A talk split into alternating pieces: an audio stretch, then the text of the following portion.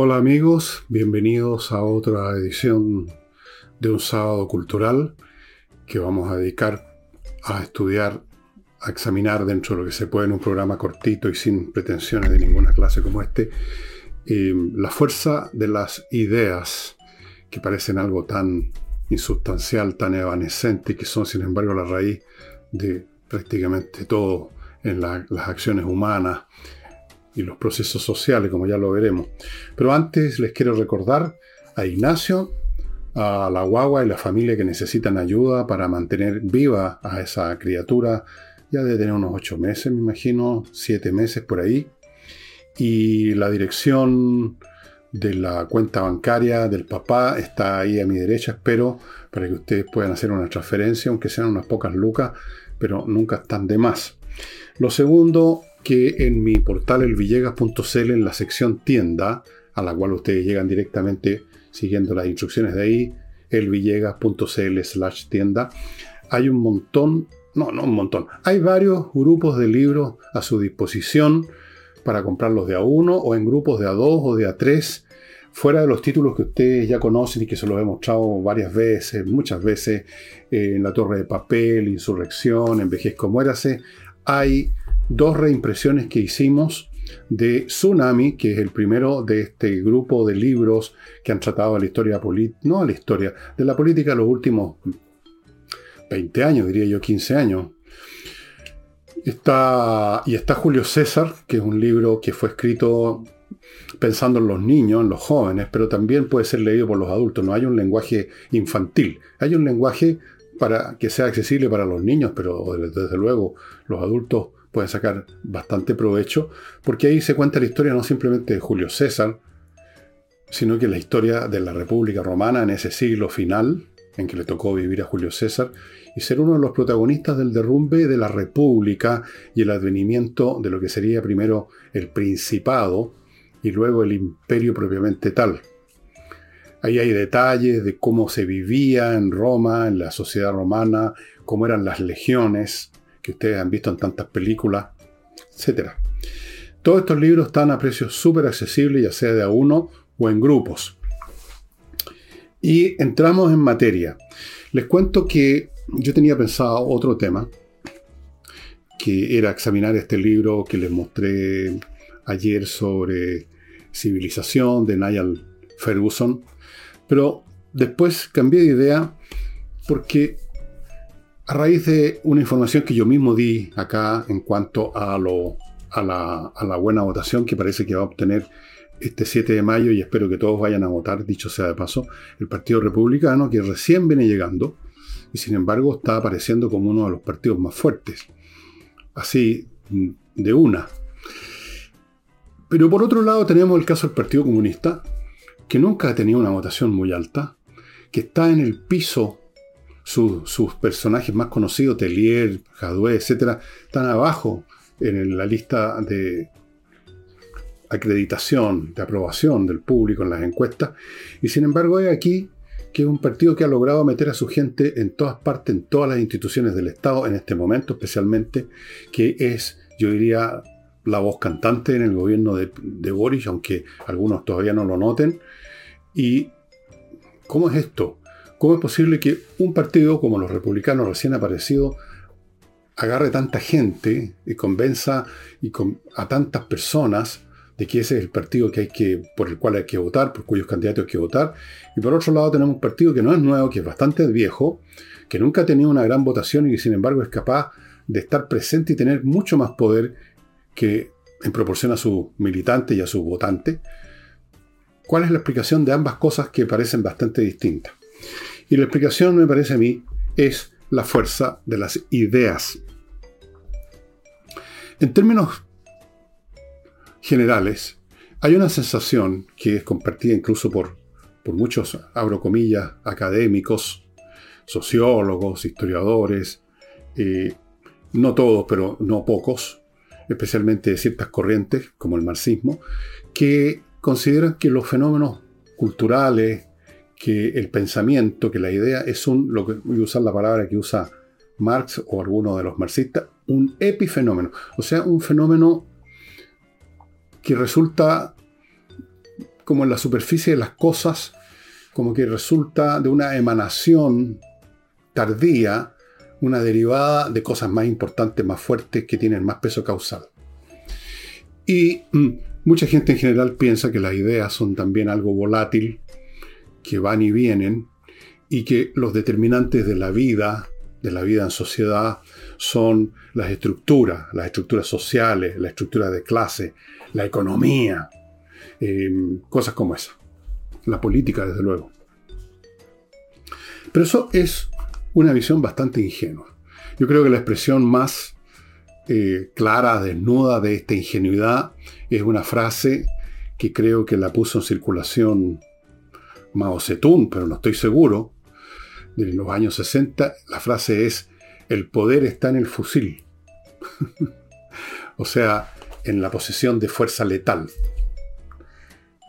Como si los fusiles se dispararan solos, como si la razón para usar un fusil para dispararle a alguien eh, fuera un automatismo. Uno toma un fusil y le dispara a alguien, como si no se le disparara a alguien por un motivo, motivo nacido de una idea. El poder está siempre en las ideas. Las ideas son, estimados amigos, los que generan los motivos, los motivos generan los actos. Eh, ¿De dónde salen las acciones que constituyen cuando se organizan, cuando se consolidan, cuando se congelan en instituciones las estructuras sociales?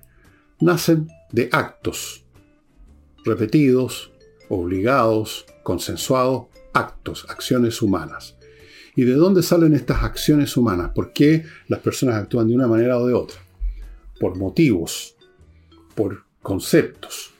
Los motivos mismos nacen a su vez de ideas previas acerca de qué es lo que me conviene, qué es lo que debiera hacer, qué es lo que tengo que hacer. Y eso a su vez depende de una percepción del entorno que nos dice, esto es lo que me conviene, esto es lo que debo hacer.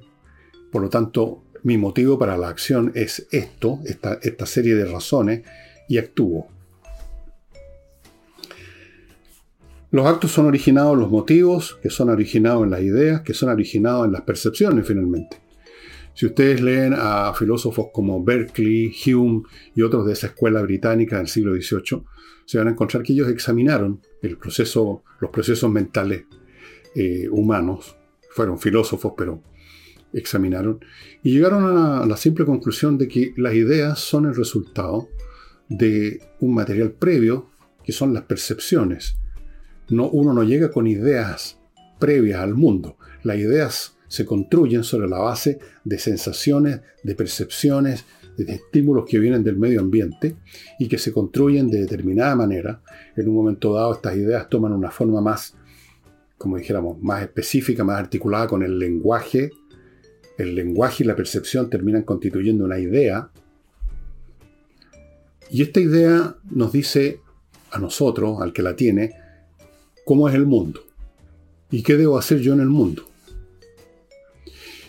Y una vez que tenemos esa idea, eso se asocia a las pasiones, a las necesidades incluso físicas, fisiológicas, y se convierte en una necesidad, en un objetivo, en un motivo para la acción.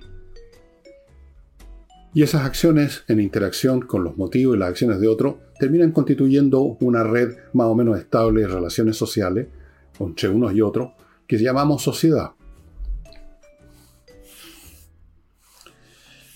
Las ideas entonces, ¿por qué en un momento dado vamos a partir con un individuo hasta antes de llegar a organizaciones, colectivos, partidos, sectas, religiones?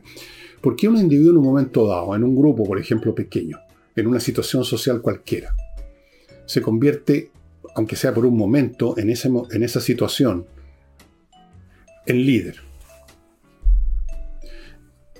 Porque simplemente tuvo una idea acerca de lo que había que hacer o cómo había que interpretar cierto fenómeno. Una idea que fue seguida por los demás, que fue aceptada. Y si esa idea estaba vinculada a una acción, entonces ese líder lidera, guía una conducta colectiva. Esa conducta colectiva puede ser bastante pasiva en el fondo, puede ser simplemente un acto de aceptación de lo que esa persona está proponiendo. Y todos siguen sentados en la mesa, como en una conversación. Pero puede ser también una acción. Vamos a ir a tal parte por este o aquel otro motivo y esta es la razón y lo vamos a hacer de tal manera y los demás son convencidos y lo siguen. Y ahí tenemos entonces un líder, aunque sea en miniatura, por una cosa menor. Y es eso lo que le da liderazgo al líder, una idea, una idea con la cual los demás están de acuerdo, una idea que hace sentido a otros en un momento dado. El liderazgo no es una, como algunos tienden a sentir, una especie de mera presencia carismática, así alguien que por presencia irradia algo misterioso que llaman eh, carisma, y eso la gente queda como hipnotizada, como cuando hay un hipnotizador en un teatro. No, no es eso. Eso no es así. Es la idea, es la proposición, independientemente de la presencia espiritual o física de la persona que está ahí al frente. Naturalmente que puede ayudar una presencia imponente, pero la cuestión es qué es lo que está proponiendo y cómo eso que propone entra o no en sintonía con los demás, les hace tilín a los demás. Y lo mismo pasa con un movimiento, con una organización, cuyo origen es una idea. Por ejemplo, una religión, todas las religiones, se originan en una idea. Alguien, Mahoma, o Cristo, o Buda, o algunos de estos fulanos que aparecen de vez en cuando en Estados Unidos y que, y que congregan un grupo de gente, tiene una idea, una interpretación del mundo, él solo. Mahoma se conoce bien la historia de cómo él lo hizo, personaje histórico absolutamente indudable, que existió, etc. Parte solo, convence a su tía, creo, a su señora, a, a otra persona, a dos o tres, les hace sentido. Y luego le hace sentido a otros, porque lo que está proponiendo este personaje, porque lo que propuso estaba haciendo resonar algunas cuerdas en un grupo de personas que hasta ese momento quizás no siquiera tenían idea o sea, precisamente no tenían idea de que había algo en ellos que necesitaba expresarse con una idea, con una proposición que es la que hace Mahoma. Todo parte ahí, el, el, Islam parte de una idea, de un conjunto de ideas propuestas por Mahoma. No parte de las relaciones de producción o de que alguien estaba qué sé yo, de alguna relación de clase o de, un o de una orden política, nace de una idea de una persona. El marxismo nace de las ideas de una persona que se llama Karl Marx. El budismo nace de un personaje que el Buda. El cristianismo brota de las enseñanzas de Jesucristo. Y luego de su círculo de seguidores, su pequeño círculo, los doce apóstoles. Y luego eso crece y llega a constituirse una religión inmensa y universal, el cristianismo. ¿Por qué y cómo esta idea propuesta por alguien, por una persona de carne y hueso, por una, por una persona que no es una estructura abstracta, sociológica, y ¿Por qué tienen éxito? ¿Por qué pueden tener éxito? ¿Y cómo y de qué manera lo tienen? Pero antes de entrar en eso, amigos, me van a permitir ustedes que les recomiende a alguno de mis auspiciadores, que son todos servicios o productos útiles para ustedes. Aquí no se promueve ninguna cosa que no lo sea.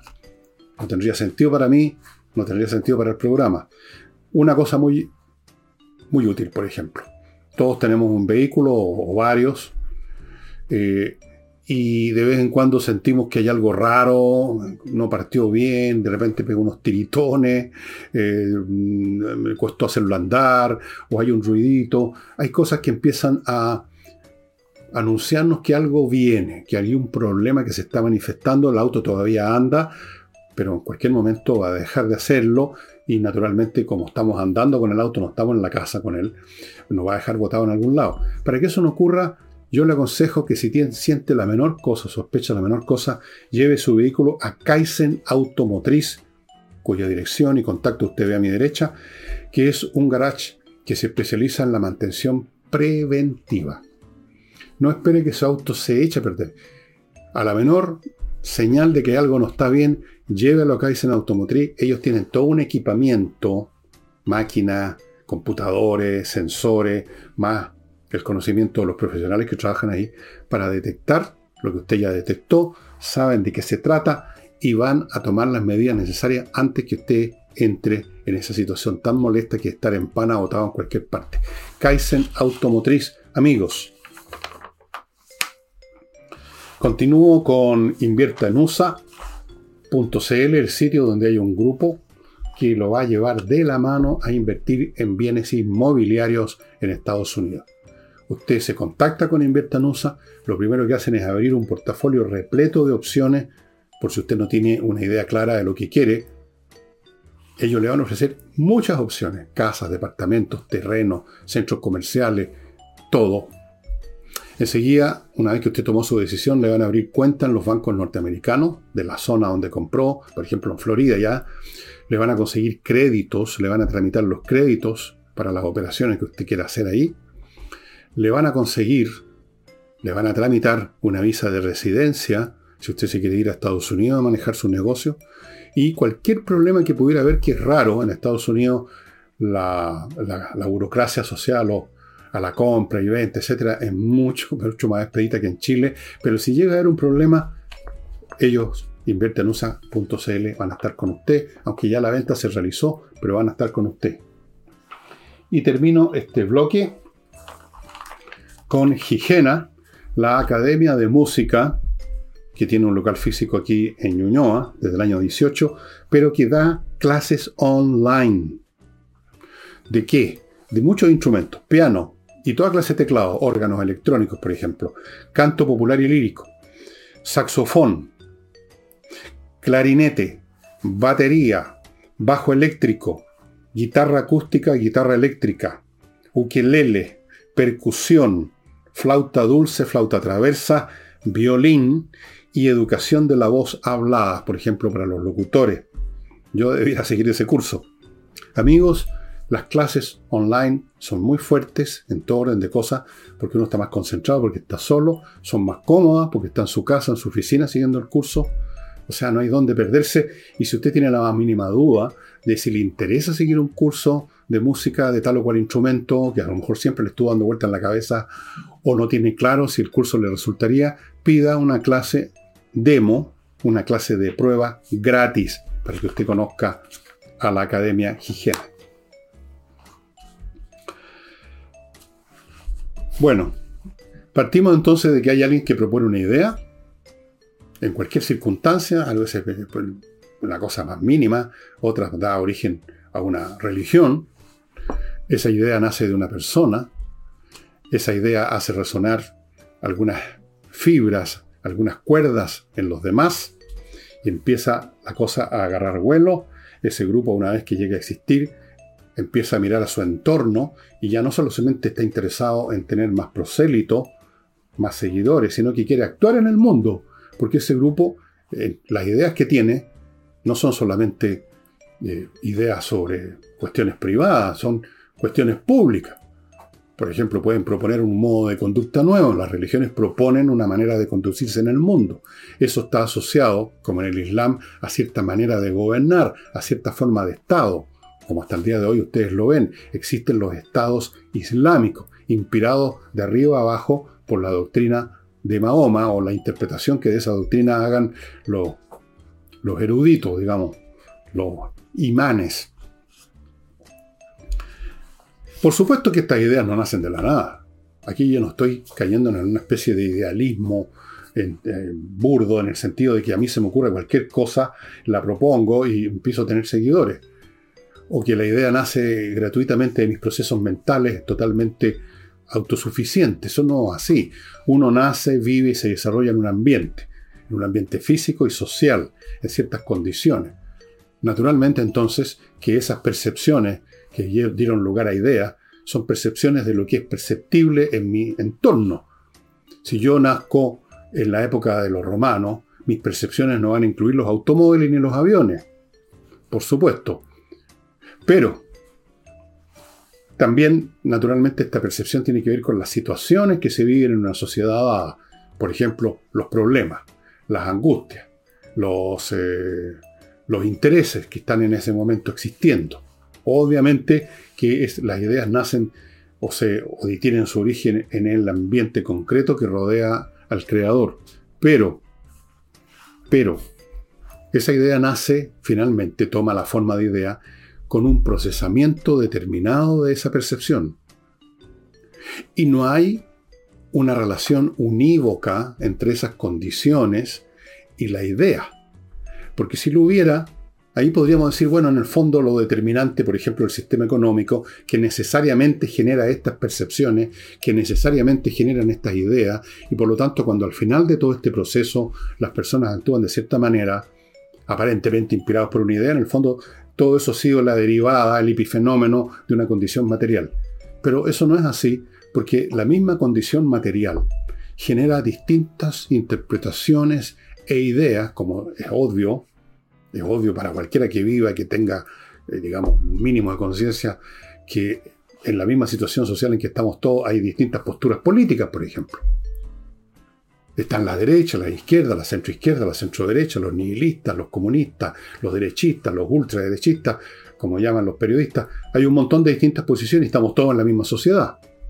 Incluso dentro del mismo grupo, porque alguien podría decir lo que pasa es que hay distintos grupos, clases, situaciones, aún dentro del mismo grupo hay distintas percepciones. Por ejemplo, en los sectores sociales que se supone que son naturalmente de derecha en nuestro país, hay distintas posiciones de derecha. No hay una relación mecánica unívoca entre la situación ambiental y social y las ideas que nacen. Son interpretaciones y hay muchos espacios de libertad dentro de la misma, del mismo marco de condiciones, muchas posibles ideas, muchas interpretaciones.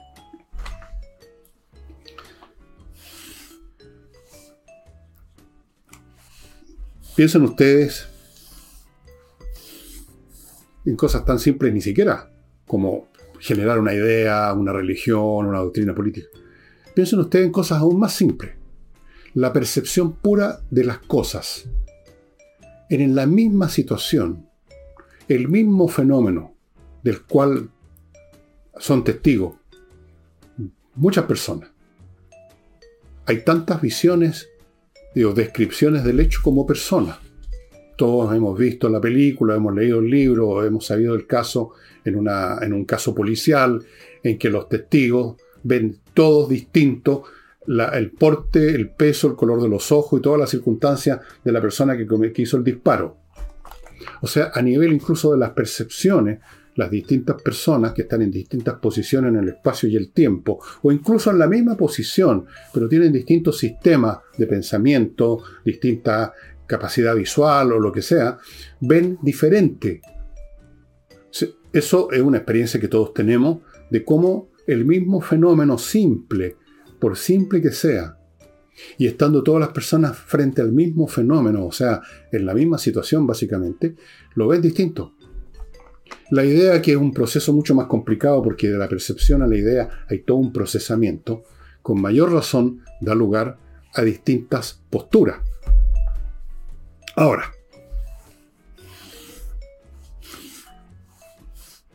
vamos ahora a la explicación del por qué finalmente una proposición de alguien encuentra eco y esa persona se convierte en líder y se empieza a formar un consenso de un grupo quizás pequeño, luego más grande, alrededor de esa idea, que puede dar lugar a un movimiento, un proceso político o de cualquier clase, o una conducta, qué sé yo, simplemente ir a tal lugar, por ejemplo. Estamos discutiendo dónde vamos a ir a comer y alguien propone algo y da buenas razones y los demás estamos de acuerdo y vamos, eh, lo seguimos. Fue el líder en esa acción. Una cosa mínima. Pero en todo orden de cosas es lo mismo. Ahora, ¿Por qué hay personas que están dispuestas a seguir? Bueno, muy simple. Esas personas son seguidoras porque no son iniciadoras. En un, contexto un poco más complicado que la sobremesa, las personas que tienen, por la razón que sea, capacidad o presencia o, o lo que sea, para proponer un curso de acción o proponer una hipótesis para explicar algo, son siempre muchos menos, son muy pocos, comparados con la cantidad de gente que más bien se mueve en la confusión, en la indefinición. Y seguramente usted, estimado amigo que está viendo este programa, tiene la experiencia, porque ha conocido personas así, o sea, ha conocido a muchas personas así, que en distintas situaciones, como ellos mismos dicen, no saben qué pensar. No saben lo que les conviene a veces, ni siquiera eso. Se mueven en la vaguedad, en las penumbras, en un crepúsculo permanente, no para todo necesariamente, pero sí con mayor fuerza, con mayor presencia, con mayor abundancia, encontramos personas así cuando los temas son más complicados. Y resulta que esta confusión en medio de la vida en temas importantes, este estar en medio de infinitas incógnitas que dan lugar a sorpresas porque no habíamos previsto, que dan lugar a malos ratos, a desgracias, a veces a frustraciones, que nos mantienen en vilo porque no sabemos en medio de nuestra confusión qué viene, qué conviene hacer. Es una situación muy incómoda. Es una situación de la cual necesitamos ser salvados. Por ejemplo, en términos en el campo del análisis de la sociología y las religiones, se hace bastante, eh, se distinguen distintos tipos de religión y unas de ellas son las llamadas religiones de salvación. En general casi todas lo son, pero hay unas que lo son más que otras, porque la salvación que prometen es más importante. Y todas derivan del hecho de que la gran masa de la humanidad quiere salvarse. ¿Salvarse de qué? De la vida, de esta confusión, de estas incógnitas, de este enredo, de estos tropiezos, de estos malos ratos, de esta sensación angustiosa de que no sabemos en qué pie estamos parados en un momento dado. Entonces, si algo o alguien nos ofrece una explicación del por qué y el cómo de las cosas como son, y luego además nos ofrece un camino para eludir, para evadir todas esas situaciones, o sea, nos ofrece salvarnos de nosotros mismos, evidentemente que vamos a seguir a esa, a esa proposición. Hay una necesidad urgente en todo orden de cosas, hasta los más mínimos, que se nota menos, por supuesto, y no tiene importancia, de tener una guía confiable para lo que viene, para el momento siguiente. Eso es absolutamente esencial. A veces no existe un guía, una persona o un grupo o una religión que nos ofrezca una guía. A veces la guía es tácita y nos la ofrece la rutina. Nadie nos dice todas las mañanas lo que tenemos que hacer, pero hay una rutina que nos guía por default como piloto automático. Y cuando se nos rompe la rutina, andamos a los, a los tropezones en la vida. Cuando no podemos hacer lo que siempre hemos hecho, estamos incómodos. No sabemos qué, qué tenemos que hacer, qué debiéramos hacer.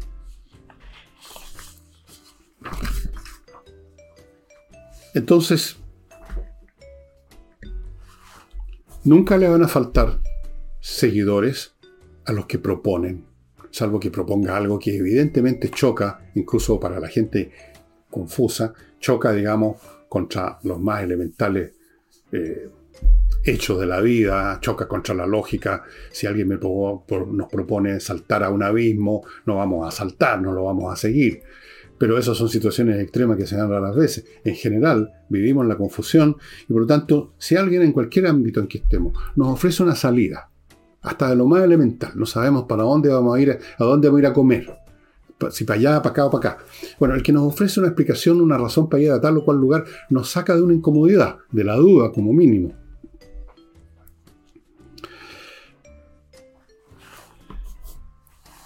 Por esta razón, el seguidor, el feligrés, el devoto, el que se suma a un credo, el que se afilia a, a un partido político, a una doctrina. Ese seguidor rara vez se pone a examinar la verdad de lo que se le está proponiendo. Porque su estado anímico no es el de quien está buscando la verdad, sino que el de quien está buscando la salvación. El de quien está buscando salvarse de esas incomodidades, de esos dolores, de esa confusión. Y ya le ofrecieron una salida. Y eso ya produce un bienestar.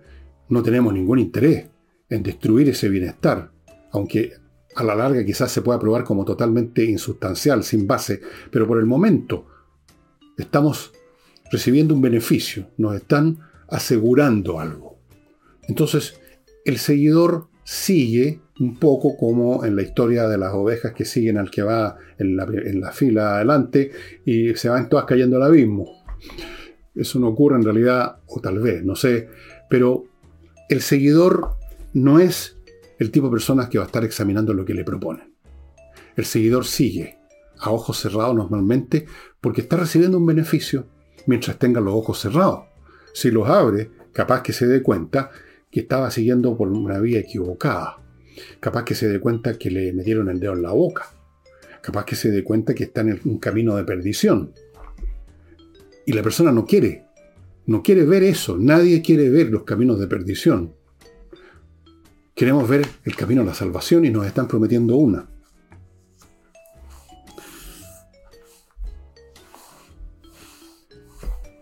El que sigue se salva de muchas cosas que ya vamos a examinar. Después que me haga cargo de mi último bloquecito chiquitito, también de productos útiles para usted, amigo, amiga. Oxinova, este polvito mágico, que vertido en un litro más o menos de agua, si no me equivoco, hace rato que no leo las instrucciones por el tiempo que aquí está establecido, se convierte en una colonia de bacterias aeróbicas que vertida esta agua con esta colonia en un lugar donde hay pésimos olores, se acabó el problema, los olores desaparecen porque estas bacterias destruyen las bacterias de otro tipo anaeróbicas que producen los malos olores. Así que si usted tiene malos olores en el fregadero, la cocina, que tarde o temprano empieza a pasar eso, o en el baño, o en fin, donde sea, en su casa, para qué hablamos los pozos sépticos, este es el remedio. Si usted tiene mal olor en el patio porque tiene mascota y siempre hay restos, por mucho que uno barra, quedan restos de feca y eso se empieza a descomponer, usted agarra este líquido, lo vaporiza, lo echa vaporizando y también le va a servir. O sea, tiene muchas aplicaciones, estimados amigos, y es muy efectivo. Continúo con González y compañía, un buffet de abogados especializados en temas penales, los temas que tienen que ver con delitos o supuestos delitos contemplados en el Código Penal y que si son sancionados, son sancionados muchas veces con penas de cárcel, privación de libertad, como dicen. Entonces es un tema serio. Los temas penales son temas serios y requieren la mejor gente. Uno no puede ponerse en manos de cualquiera. González y compañía tiene expertos en esta materia. Algunos de sus abogados o integrantes de este buffet fueron fiscales. Estuvieron en la parte acusadora. Conocen, por lo tanto, los dos lados, las dos caras de la moneda. Son excelentes, han sido, han estado a cargo de temas que se hicieron conocidos, que salieron en la televisión, han tenido éxito, son realmente excelentes. Si usted está en un problema de ese tipo, más le vale ponerse en contacto con González y compañía. Y termino con miclimo.com, la mejor climatización disponible, estimados, acá en nuestro país. Una empresa que está instalando en todas partes, en todas las empresas del sur. Hay un creciente interés en Santiago, casas privadas, la fila se alarga, se alarga, así que yo les aconsejo que se pongan en contacto ya con miclimo.com si quiere tener este invierno, que ya está empezando a asomarse con las tardes que refrescan, las mañanas más heladas, ya se está empezando a asomar, tuvimos una lluvia bien penca, pero algo es algo. Viene el invierno, viene lo frío. miclimo.com Las personas quieren ser salvadas de la confusión, que es siempre desagradable porque uno no sabe qué hacer. Cuando uno está confuso, no tiene idea para dónde dar el primer paso. Se quieren salvar de la responsabilidad que con que consiste en tener que responder por nuestros actos. Si estamos siguiendo lo que nos dice otro, nuestra responsabilidad se diluye bastante. Se endosa al líder que nos dijo, sigamos por allá. De hecho, es el tipo de excusa que uno escucha muchas veces de un niño al cual se le acusa de haber hecho algo y dice, lo que pasa es que él me dijo, él, él me convenció, él es de él la culpa. En una oficina, los empleados naturalmente indican con el dedo al líder natural, en este caso el líder, el líder estructural, que es el jefe, para evadir su responsabilidad. Todo el tiempo vemos a la gente tratando de evadir sus responsabilidades culpando a un tercero. De manera tal que hay una predisposición de la enorme mayoría de los seres humanos, que en su enorme mayoría no son dados al pensamiento analítico, a pensar en las cosas, a examinar lo que les dicen, a hacer un trabajo intelectual con el entorno, sino que tienden a funcionar todo el tiempo de acuerdo a las rutinas laborales o lo que sea, y cuando ocurre algo inesperado se pierden, no tienen la costumbre de examinar por su cuenta, entonces entran en confusión, entran en miedo, sienten que hay algunos peligros, algunas amenazas, y ese es el momento en que si alguien les ofrece la salvación, la van a tomar como un clavo ardiente. Y aquí llegamos a lo que estábamos al principio del programa. ¿Por qué entonces los republicanos, que recién los inventaron, que no conocemos que tenga ninguna doctrina de gran escala para nada, o sea, o por lo menos no tiene ninguna doctrina novedosa, no, viene con un, con un con algo distinto, ¿por qué hay tanta gente, aparentemente, como lo vamos a ver este domingo, que eh, de la noche a la mañana van a votar por sus candidatos se sienten cercanos. Por lo mismo, porque el Partido Republicano ofrece una convicción, ofrece una mirada. Tenemos que hacer esto o no tenemos que hacer esto otro. Y vivimos tiempos extremadamente confusos. En Chile estaremos todos de acuerdo en eso, supongo. Extremadamente complicado, conflictivo. Entonces ahí tenemos alguien, o un grupo más bien, que tiene una postura. Dice, hay que hacer esto, hay que votar por nosotros, porque nosotros vamos a defender la familia, esto, esto y lo demás allá. Y eso le hace sentido a un montón de gente que ya no encuentra esa seguridad en otro lado. Y entonces un partido recién nacido resulta que puede tener una votación superior a todo otro partido de Chile que llevan años desarrollando sus máquinas. Este es un partido que probablemente no tiene ninguna máquina, pero tiene una idea. Es ahí la cuestión. Y luego tenemos el caso opuesto. Porque el Partido Comunista, a pesar de que tiene pocos militantes, nunca ha tenido muchos militantes, nunca ha tenido muchos simpatizantes ni votantes, porque logra estar en todas partes, logra infiltrarse, logra obtener gente en los más distintos lugares que los ayude a obtener sus objetivos. Porque tienen una idea, solo que esta idea no funciona sobre la base de agregar masas y masas crecientes de militantes, de simpatizantes, sino que siendo una doctrina más específica, siendo una doctrina que, cuya salvación es más difícil de percibir por dónde, pero ofrece algo, ofrece una visión del mundo, ofrece una cosmovisión, para usar el lenguaje de los ciúticos, y eso por supuesto que hace tilín en la mente de personas que pueden estar en las más distintas partes. Pueden estar en un organismo del Estado, en el mundo privado, en las universidades, pueden ser niños de clase alta o baja, pueden ser personas de las más distintas ubicaciones, pero que esa visión los convence que la salvación está por ahí.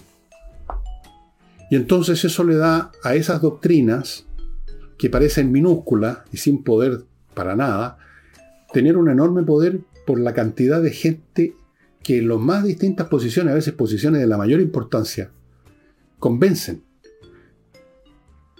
Es muy interesante el fenómeno de estas dos distintas vertientes en que una idea se hace poderosa. Uno, el reclutamiento masivo de feligreses, como las religiones, como el, el Islam, el cristianismo, qué sé yo. Y otro, la capacidad de seducir a determinados tipos de personas que tienen un poquito más de elaboración mental y que necesitan un producto más sofisticado, como es la teoría marxista, la, la teoría comunista. Hay ahí mucho más desarrollo filosófico, por supuesto, y teórico que en otras doctrinas. Entonces, eso le va a hacer tilín a determinado tipo de personas, tendiendo a ser intelectuales o tendiendo a ser personas que, a las que llamamos intelectuales, que usan un poquito más el cerebro, entonces vamos a ver que están siempre infiltrándose en cuadros académicos, de profesores, de estudiantes, ahí tienen entrada.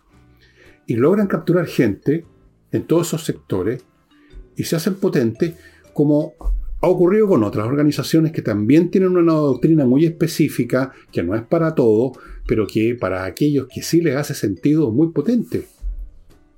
La orden, en, el caso de la religión cristiana, por ejemplo, fue el caso de la orden de los jesuitas. La orden de los jesuitas no era el tipo de visión cristiana que fuera a conquistar a grandes masas, pero tenía los elementos suficientes para conquistar a muchas mentes y corazones en los más distintos puestos, estoy hablando del siglo XVII XVIII, de las monarquías europeas de esa época, los reyes, un primer ministro importante, los jefes de no sé qué cosa, los rectores de universidades, ahí tenían mucha llegada. Y por lo tanto los jesuitas, siendo un grupo, una orden entre muchas otras, tenían un enorme poder. Vean ustedes, dos vertientes de lo mismo. Y el fundamento, digamos, la base que hace posible estos crecimientos ya sea por infiltración o por otro, es que existe siempre, y siempre ha existido y va a existir, una masa mayoritaria de gente que quiere ser salvada porque no tienen recursos personales propios para salvarse, o para no necesitar salvarse, sino que para entender cómo están en el mundo y cómo es el mundo, y así es como es, y punto, y no necesito que nadie me tire un salvavidas, yo me las arreglo en el mundo tal como es, lo veo claramente con mi mirada. Es poca la gente. Y un libro que lo demuestra muy bien es uno que me acuerdo haber leído hace muchos años, que es este de Eric Fromm, un clásico, El miedo a la libertad. Es una obra fundamental de Fromm, dice. Eh, el tema central es la libertad del hombre frente a sí mismo y a la sociedad. Este libro constituye un cuidadoso análisis de los aspectos psicológicos de la crisis de nuestro tiempo y un esfuerzo por demostrar en el origen mismo de la sociedad sus profundas y lejanas raíces, pero también es una importante contribución a la teoría sociológica, etc. Para simplificar, la gente necesita ser salvada y para eso necesita salvadores y los salvadores proponen ideas. Eso es.